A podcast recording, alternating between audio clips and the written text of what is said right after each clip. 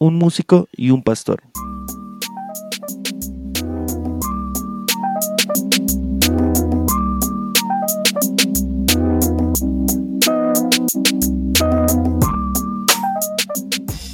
Hola a todos, bienvenidos al primer episodio de Un músico y un pastor. Eh, quien les habla David Benavides y tengo el placer, el gusto de compartir este micrófono con mi papá, con Adrián Benavides. Padre, ¿cómo estás? Hola hijo, ¿qué más? Hola a todos, qué felicidad estar acá.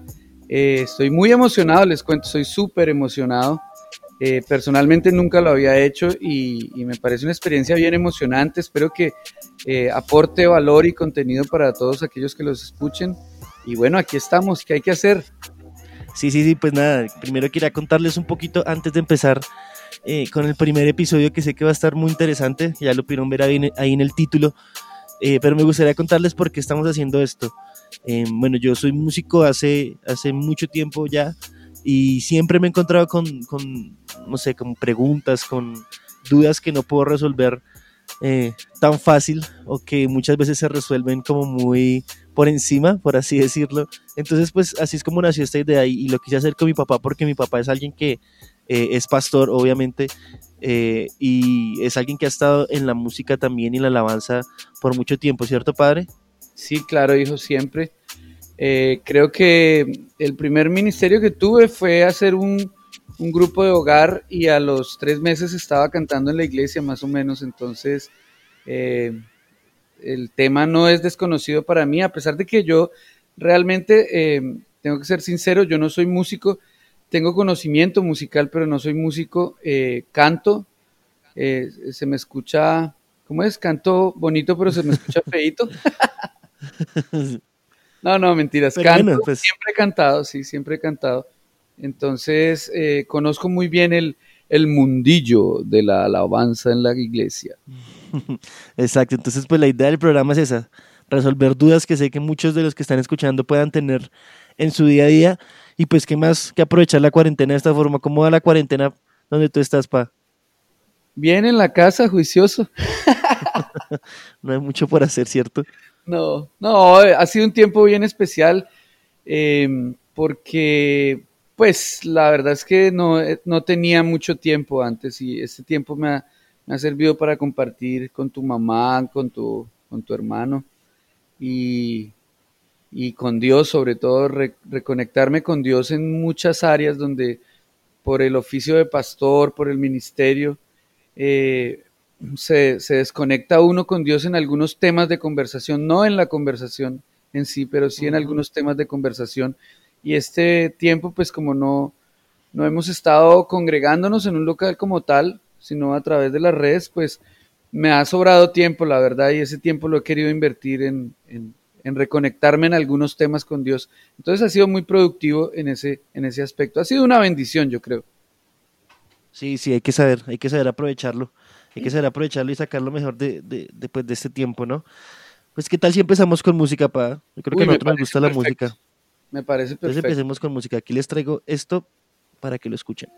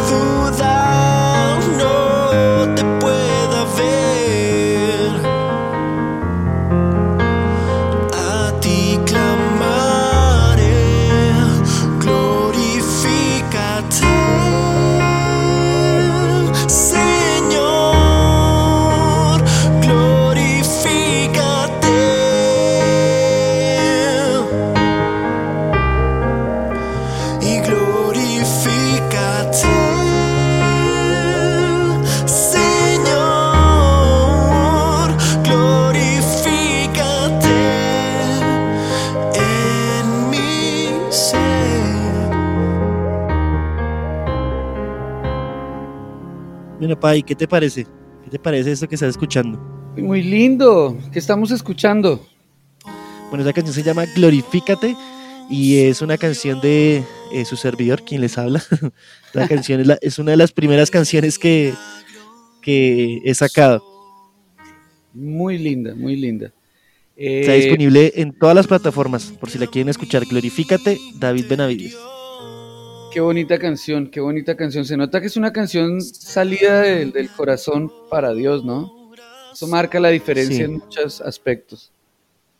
Sí, sí, sí, pues la verdad, em, digamos que nació, nació así, ¿no? En un momento un poquito difícil y creo que esos momentos, pues muchas veces o la mayoría de, de veces salen cosas bonitas como esa, ¿no? Como una canción. Pero bueno, para ya entrar en materia, les damos la bienvenida a, este, a esta primera temporada de Un músico y un pastor que se llama Por si no sabes qué hacer con tu música. Y a este primer episodio que tenemos el día de hoy, que lo titulamos La música no es un ministerio.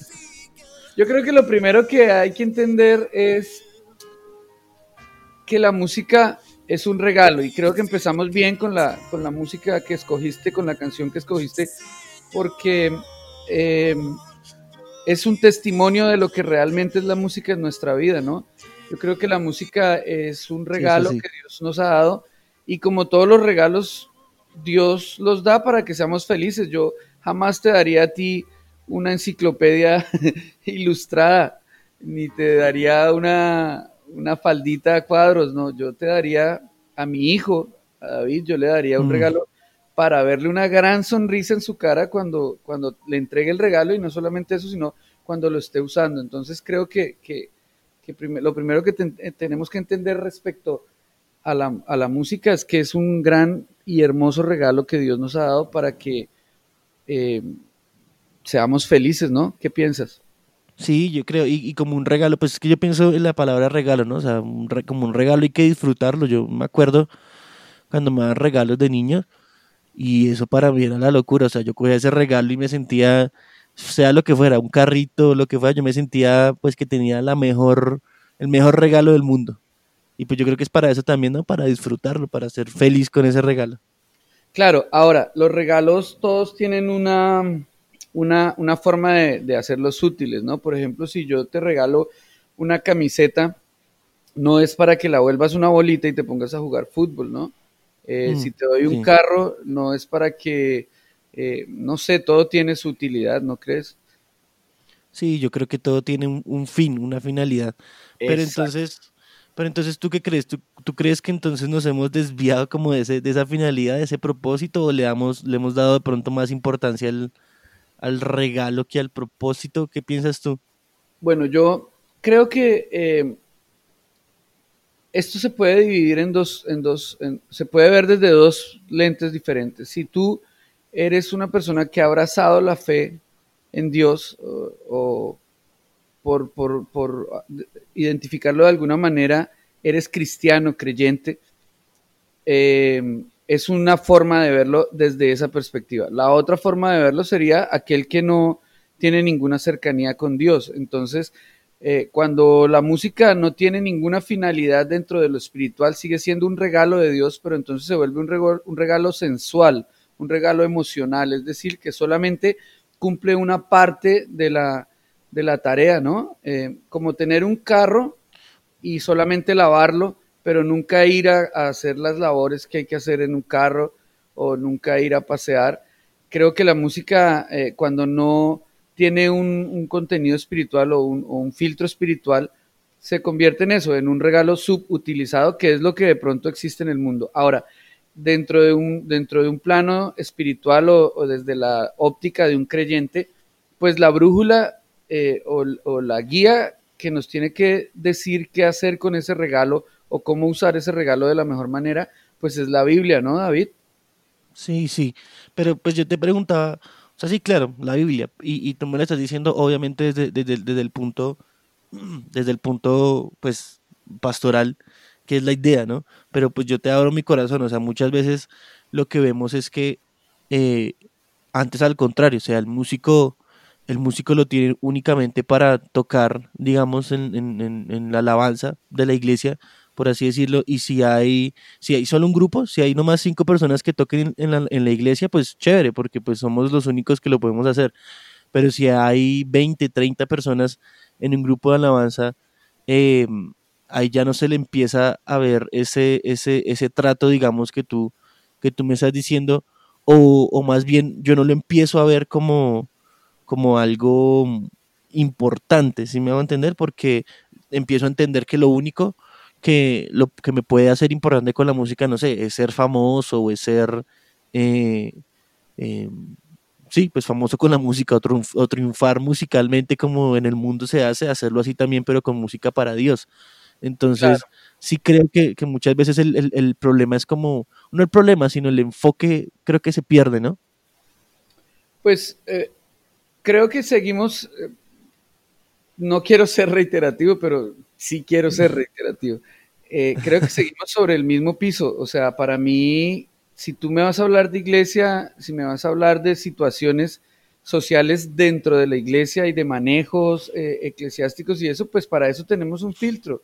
Y creo que la forma más fácil de evitar errores, de cometer malas decisiones y de, de librarnos de tener heridas en nuestro corazón y que, que queden cicatrices ahí que nos impidan después de alguna manera eh, realizarnos eh, y ser felices, pues es la Biblia, ¿no?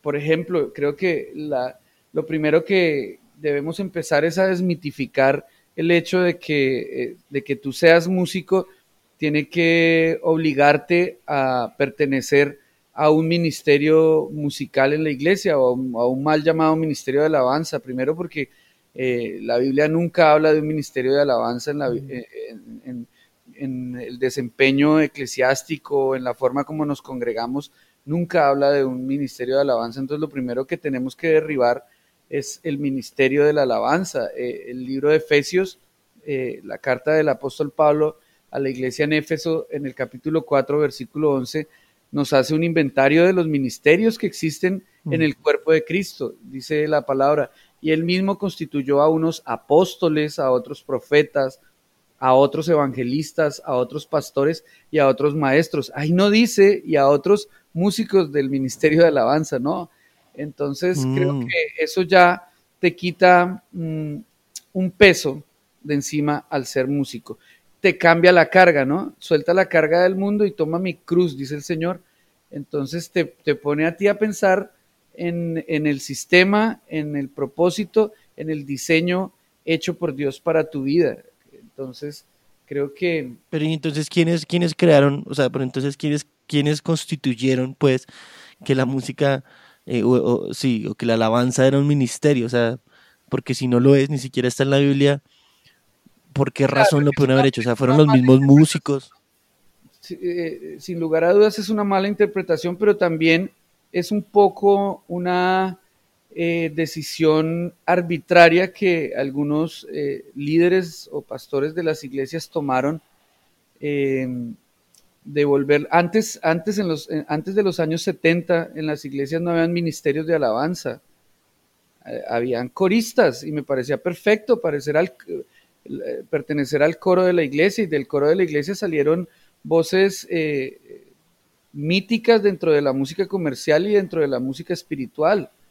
Eh, pero no habían ministerios de alabanza. Esto vino un poco con el movimiento neopentecostal, en donde por crecerse el, número de miembros en las iglesias, por ser tan, tan eh, exponencial el crecimiento dentro de las iglesias, pues hubo, que darle cierto manejo administrativo y se volvió un poco administrativo empresarial. Entonces empezaron a, a dividir las congregaciones en diferentes eh, grupos de trabajo, pero para espiritualizarlos y un poco para lo que tú decías al principio, para poder manipular de cierta forma, eh, seguramente con buenas intenciones, no con malas intenciones, pero para poder manipular finalmente. Eh, a las personas pues se les dio un rango especial para que lo, lo, pudiéramos manejar desde un punto de vista espiritual, ¿no?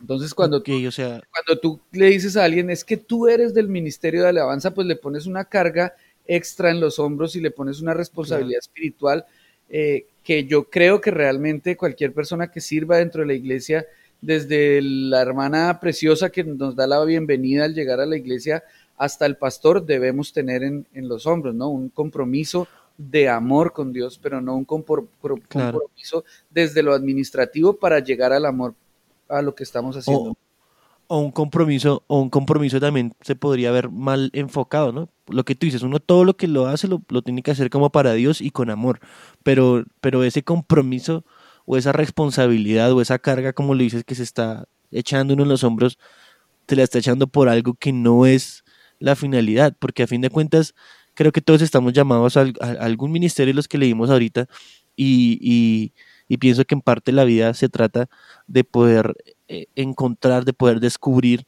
en Dios cuál es, cuál es mi llamado en cuanto a esos ministerios. Entonces yo le estoy enfocando todas mis fuerzas, toda mi mente, todos mis sueños, mis, mis aspiraciones, mis oraciones, eh, mis lágrimas inclusive a algo que no es la, la finalidad, sino que hace parte de un, de, de, de un kit o de un combo de herramientas que el Señor me ha dado para poder desempeñarme en el ministerio verdaderamente al, que el, cual sea que me esté llamando, ¿sí? Claro que sí, lo tienes muy claro y eso me alegra. Eh, o sea que... pero, pienso, que tú has sido una persona bendecida por Dios porque has tenido una buena doctrina respecto a tu música y eso te brinda mucha libertad y mucha eh, perspectiva respecto a, qué hacer con tu música. Sin embargo, el, el, cúmulo de, de, piso doctrinal que tú tienes respecto a la música no lo tienen la mayoría de los jóvenes y menos que si lo, si lo vemos, eh, no vamos a, dejar de verlo como músicos un momento, veámoslo como, como, como líderes de una iglesia. Cuando una persona joven llega a la iglesia, es una persona, primero que como ser humano, es carente de muchísima experiencia. Y segundo, como nueva criatura, pues es un bebé espiritual, ¿cierto? Entonces, todo lo que tú le des es lo que él va a recibir y es lo que él va a creer y sobre lo que va a empezar a caminar. Es un tema muy delicado donde creo que los, los jóvenes o los músicos no tienen la culpa. Sigo creyendo que eh, la culpa la tenemos los que mal hemos enseñado acerca de la música. Mira, yo quería eh, traer a la mesa hoy un salmo que me encanta a mí, que es el Salmo 105, y voy a leer solamente el, 6, pero lo voy a leer en la nueva versión internacional. Dice que todo lo que respira alabe al Señor. Aleluya, alabado sea el Señor. Amén. Entonces, el tema de, de, adorar a Dios es un, es un tema, o el tema de alabar a Dios es un llamado general que Dios nos hace, ¿no? No solamente a los músicos y el, problema ha sido creer que la música es la alabanza o la música es la adoración a Dios. La música es parte de la alabanza o de la adoración a Dios, ¿entiendes? Pero la adoración realmente, como nos lo muestra el salmista, es un estilo de vida. Y ya como lo vemos en, las enseñanzas de Jesús, es un estilo de vida sacrificial que se presenta como una ofrenda al Dios Todopoderoso.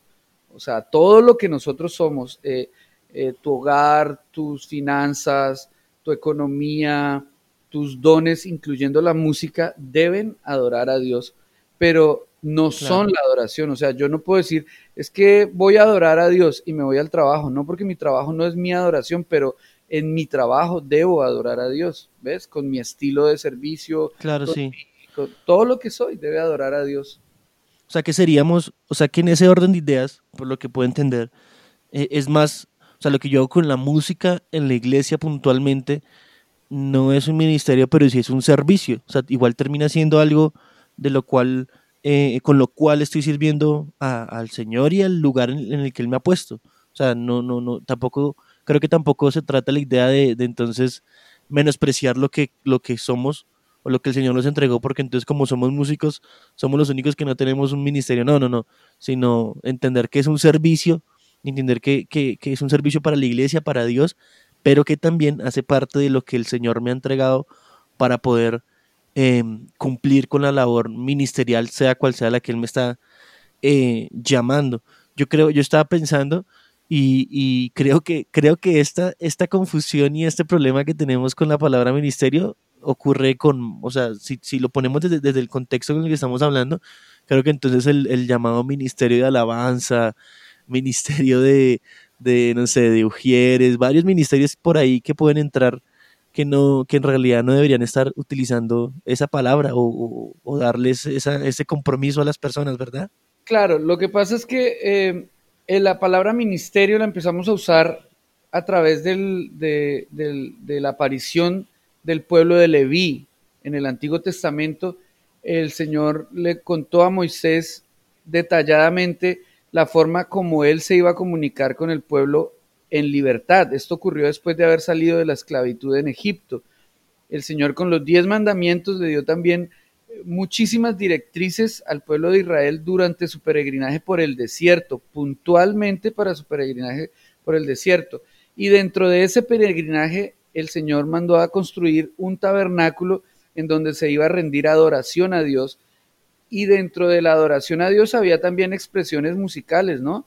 Pero no solamente expresiones musicales, habían expresiones que no tenían nada que ver con las artes y, eran vistas por Dios como adoración. Por ejemplo, el sacrificio o el holocausto, por ejemplo, los panes de la ofrenda, que eran unos panes que se ponían en el lugar santo y que nadie los tocaba, eran panes que se podrían en, la mesa, pero eran de olor grato a Jehová en, el lugar santo, entonces él quería tener sus panes ahí y el incienso y el aceite y los materiales, todo con lo que se, se hizo el tabernáculo, nos habla primeramente de Jesucristo de una manera profética, pero también nos da una enseñanza de lo que es la adoración, ¿ves?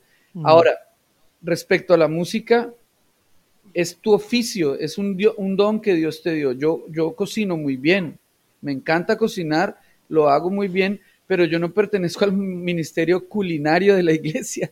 Yo soy el pastor, mi, ministerio es el pastorado, ¿ves? Entonces, el hecho de que tú seas músico no quiere decir que haya que instituir un grupo o una, o una un ministerio de música. ¿Dónde está el ministerio de, de, los doctores o los médicos o el de los contadores? Ministerio de, eh, de abogado, no, no existe. Creo que, que es un poco una mala interpretación. Ahora, en el Nuevo Testamento, eh, Jesucristo lo dejó muy claro a través del profeta, de, perdón, a, través del apóstol Pablo, cuando eh, eh, el apóstol Pablo nos nombra los cinco ministerios, pero también nos habla acerca de, esos servidores a los que tú te refieres dentro de la iglesia, el ujier, o, sí, el de logística, el de la niña que danza, el que, eh, el que le alcanza el vaso de agua al pastor, el que recibe al hermano en la iglesia, el que limpia la silla. Ellos, el, apóstol Pablo los, nombra como diáconos, ¿no? Y les da un alto nivel espiritual porque les pone un, estándar, un estatus muy alto espiritualmente. Tienen que ser hombres de una sola esposa, es decir, eh, no pueden... no puede ser cualquiera. ni la fornicación, no pueden ser borrachitos, tienen que ser honrados, tienen que tener un lenguaje digno dentro de la congregación y en sus hogares. Es decir, no es cualquier persona, pero de hecho no es que esté poniendo como una, una, un, régimen de comportamiento para aquellos que quieran servir en la iglesia, sino que es, un, es un, una indicación espiritual de cómo todos los hijos de Dios debemos llevar nuestra vida, ¿no?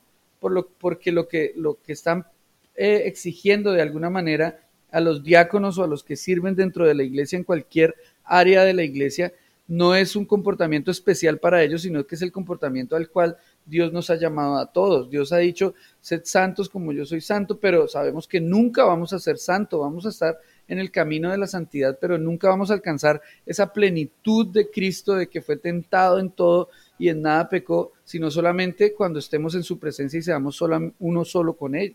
¿Ves?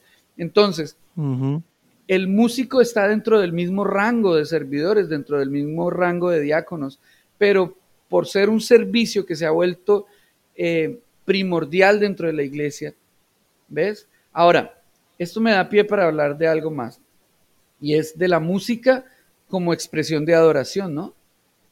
Sí, sí, sí. Cuando hablábamos del regalo, la música sigue, la música fue un regalo que Dios te dio a ti, pero cuando tú la, la pones en práctica, cuando tú la, la, la, accionas, la vuelves algo audible, tú le das el destinatario, ¿cierto? Entonces eh, tú le escribes la canción a tu esposa, a Julie, o le puedes escribir una canción a Chris, a tu hijo, o le puedes escribir una canción a la nación, un himno nacional, o le puedes escribir una canción a Dios, ¿cierto?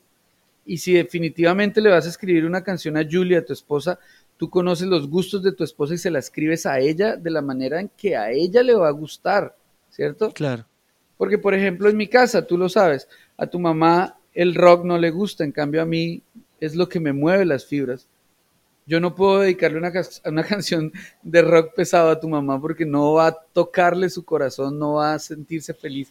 Con la canción no la va a querer escuchar todo el tiempo pero si le, escribo una canción en un ritmo de salsa, que es lo que a ella le gusta, pues le va a encantar la canción, la va a querer escuchar todo el tiempo, me va a amar a mí, va a ser eh, beneficiosa para mí porque esa canción va a hacer que tu mamá me ame más. Pero si le escribo una canción de rock, seguramente tu mamá va a decir, ah, está chévere, pero el que se va a sentir encantado con la canción voy a ser yo, que soy el que me gusta el rock. Entonces, cuando tú vas a presentar la música como adoración, tienes que pensar en que esa música le tiene que gustar a Dios, ¿ves?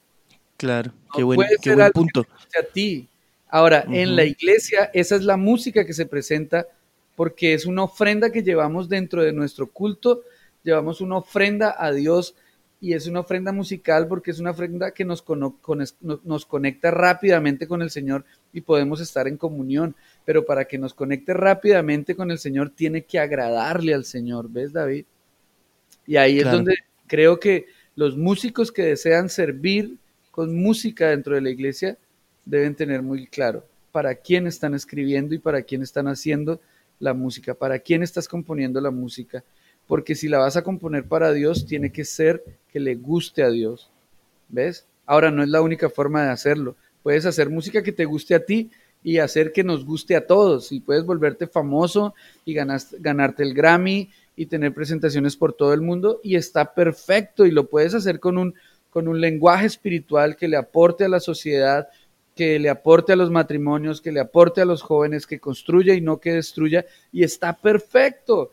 Y te puedes ir a vivir a Los Ángeles y comprarte una mansión y un Ferrari último modelo y está perfecto, porque no se nos puede olvidar que es un regalo que Dios te dio para ti.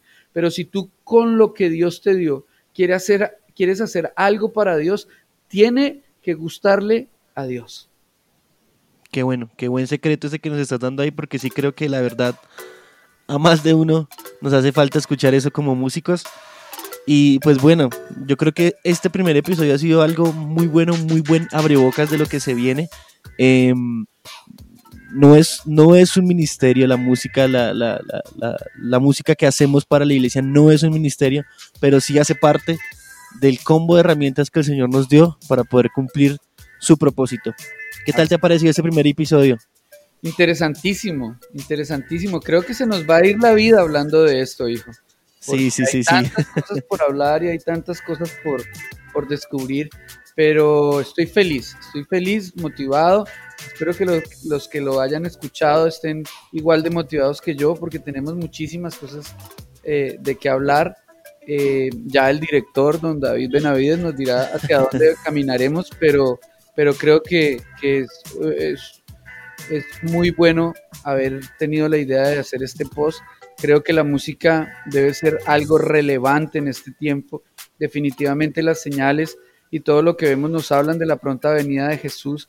Y si Dios nos ha dado el regalo de poder cantar, de poder tocar un instrumento, de poder producir, de poder eh, dirigir, pues creo que debemos hacerlo relevante, en donde quieras hacerlo, pero relevante y acorde con los tiempos que estamos viviendo.